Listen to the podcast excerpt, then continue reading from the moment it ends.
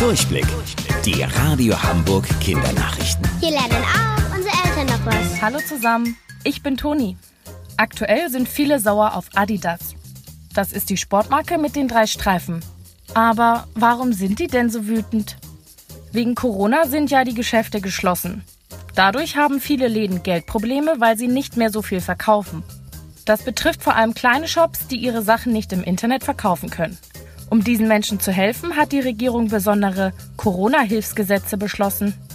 Die erlauben es, dass die monatliche Miete für ein Geschäft jetzt erstmal nicht bezahlt werden muss.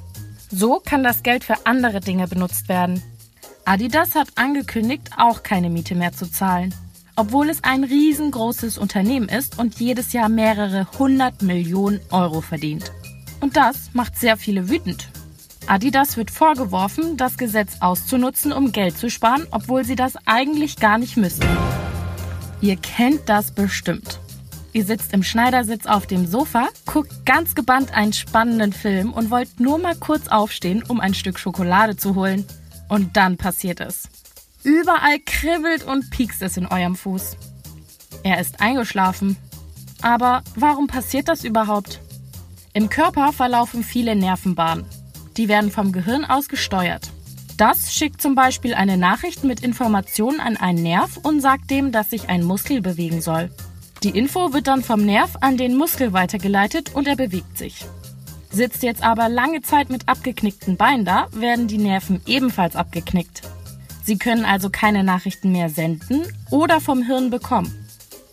Dadurch denkt es, dass es gar keinen Fuß mehr gibt. Der Fuß wird taub. Sobald ihr aufsteht, können wieder Nachrichten durch die Nervenbahn verschickt werden. Weil das aber so plötzlich passiert, werden erstmal falsche Informationen weitergegeben. Und die spürt ihr. Die sorgen nämlich für das Kribbeln und Pieksen.